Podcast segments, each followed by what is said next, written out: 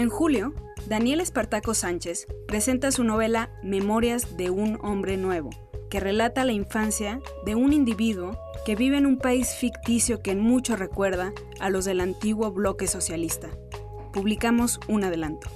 Memoria de un hombre nuevo nace de una anécdota familiar. Mi mamá, cuando tenía 20 años, se ganó una beca para ir a estudiar este, a la Alemania Oriental, pero decidió no ir porque estaba embarazada de mí. ¿no? A partir de esta pregunta que me hago, ¿qué hubiera pasado si yo hubiera nacido en Alemania Oriental? Empecé a construir una, una ficción, es decir, hay, una, hay un origen verídico, pero obviamente hubo que tratar muchas cosas, lo que se llama ficcionalizar. Para empezar, el país donde transcurre la, la novela es un país que no existe, que, que nunca ha existido, es una especie como de recreación del mundo socialista. Por otro lado, pues cambió muchas, muchas anécdotas, o sea, no hay anécdotas familiares ya ahí implícitas. El fragmento que aparece en Letras Libres es el inicio de la novela, se trata de dos tiempos, uno ocurre en los años 70, es la historia del nacimiento del, del protagonista, y otro es durante la, durante la época actual.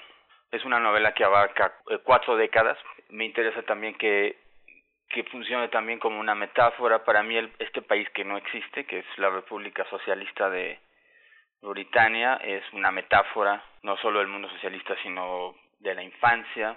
Pues me, me interesa más que nada que la novela sea una especie de apuesta para hablar de, de una generación que es una generación como la mía que nació a finales de los años 70, que, que creció en un modelo social y económico muy diferente y que conoce el nuevo modelo que nace a partir de los, de los años 90. Es decir, México era un país donde no había libre mercado, por ejemplo, eh, donde existía una forma incipiente como de Estado benefactor de seguridad social. Entonces, eh, yo siento que crecí pues en un mundo muy diferente del de ahora y ese contraste, el mundo de ahora en el que siento yo que los jóvenes, los que todavía somos un poco jóvenes o estamos saliendo ya definitivamente en la juventud, vivimos sin las certezas en las que con las que vivieron nuestros padres, ¿no? Eh,